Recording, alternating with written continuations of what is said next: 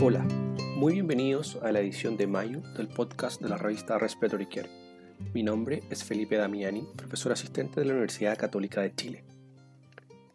La elección del editor de este mes es una comparación entre la sincronía paciente-ventilador entre la asistencia a ventilador ajustada neuralmente o también conocida como modo NAVA y la ventilación con presión de soporte variable.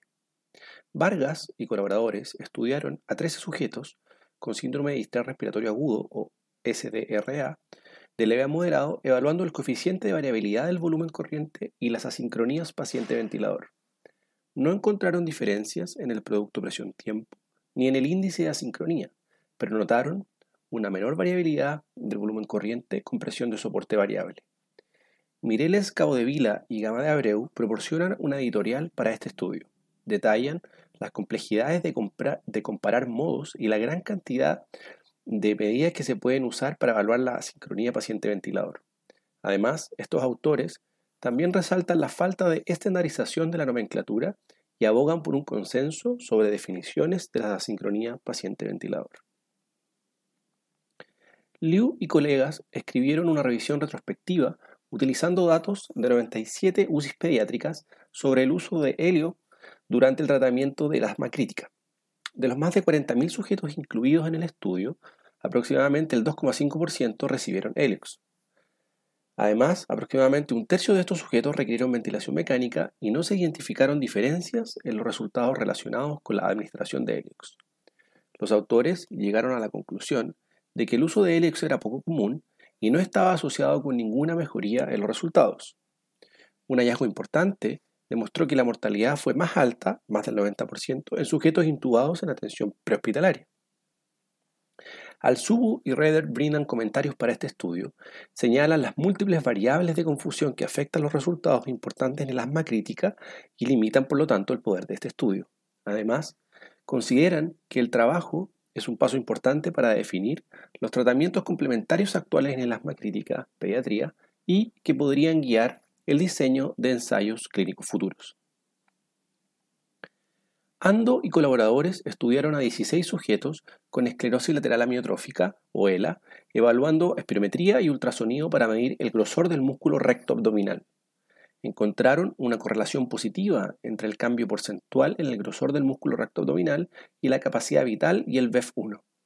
Llegaron a la conclusión de que la ecografía del recto abdominal podría predecir una reducción de la capacidad vital y orientar el tratamiento, incluido el inicio de la ventilación mecánica no invasiva.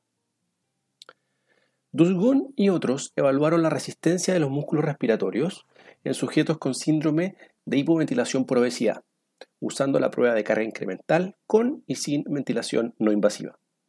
Compararon las medidas de fuerza de los músculos respiratorios desde marcha 6 minutos y las medidas de calidad de vida. Descubrieron que los sujetos con síndrome de hipoventilación tenían una menor resistencia a los músculos respiratorios en comparación con, los sujetos controles, pero que ésta mejoraba cuando se usaba VNI.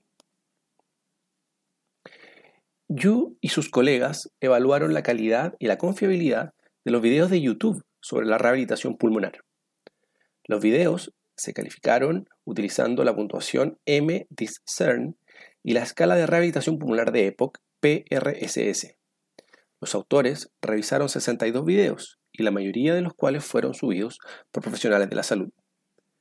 Un poco más de la mitad de los videos eran informativos y obtuvieron una puntuación más alta en los índices evaluados según eh, MDISREN y PRSS.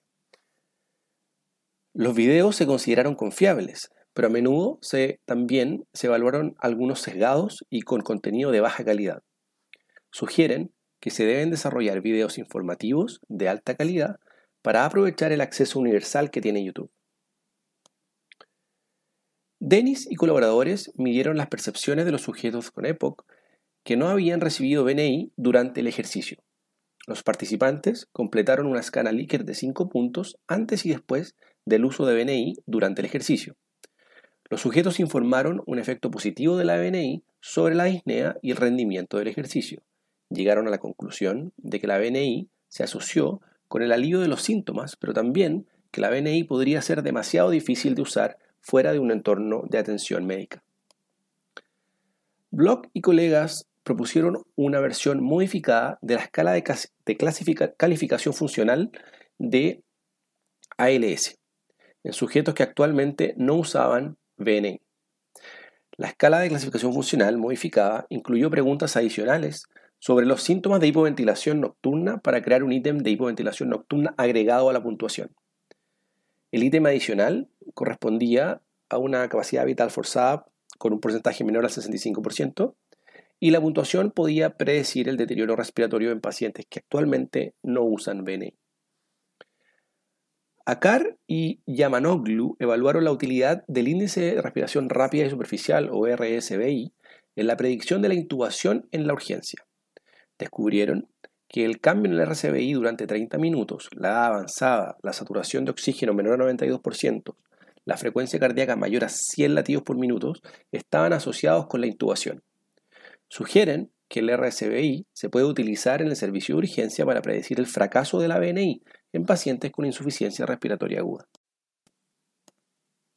TAN colaboradores realizaron un estudio de banco para evaluar la fuga de la interfase de un ventilador no invasivo utilizando ocho interfaces no recomendadas por el fabricante.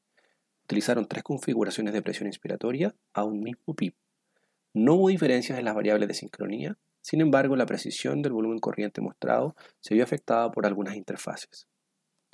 Barbosa y otros brindan una revisión sistemática del valor de los programas de rehabilitación basados en la comunidad en sujetos con EPOC. Evaluaron 10 ensayos aleatorizados controlados que incluyeron 9.350 participantes en total. Llegaron a la conclusión de que los programas de rehabilitación pulmonar basados en la comunidad tendían a dar como resultado una mejor calidad de vida relacionada con la salud y síntomas en comparación con otras intervenciones, pero los hallazgos fueron inconsistentes con una certeza de evidencia muy baja. Wheeler y sus colegas brindan una revisión narrativa del impacto de la corrección del ducto bacterioso persistente o en los resultados respiratorios a corto plazo. Revisan las manifestaciones fisiopatológicas, las opciones de tratamiento y el manejo del DAP hemodinámicamente significativo en recién nacidos prematuros. La revisión considera los procedimientos quirúrgicos y las alteraciones en el flujo sanguíneo pulmonar y el intercambio de gases como resultado. Witt de Suro y otros participan en una discusión a favor y en contra sobre el papel de la ecografía en las intubaciones esofágicas en la atención prehospitalaria. Esto incluye argumentos originales y refutaciones breves que defienden cada posición. El lado pro aboga por la capacidad de la ecografía para evitar la intubación esofágica no intencionada en la atención prehospitalaria, mientras que McMullen y otros colegas argumentan que el estándar de atención, el dióxido de carbono exhalado, está mucho más disponible, es más fácil de implementar y tiene menos variabilidad según los operadores. Para recibir el contenido de este y los números anteriores de la revista, visite nuestro sitio web en www.rcjournal.com. Allí también podrá suscribirse para recibir el podcast de las ediciones futuras.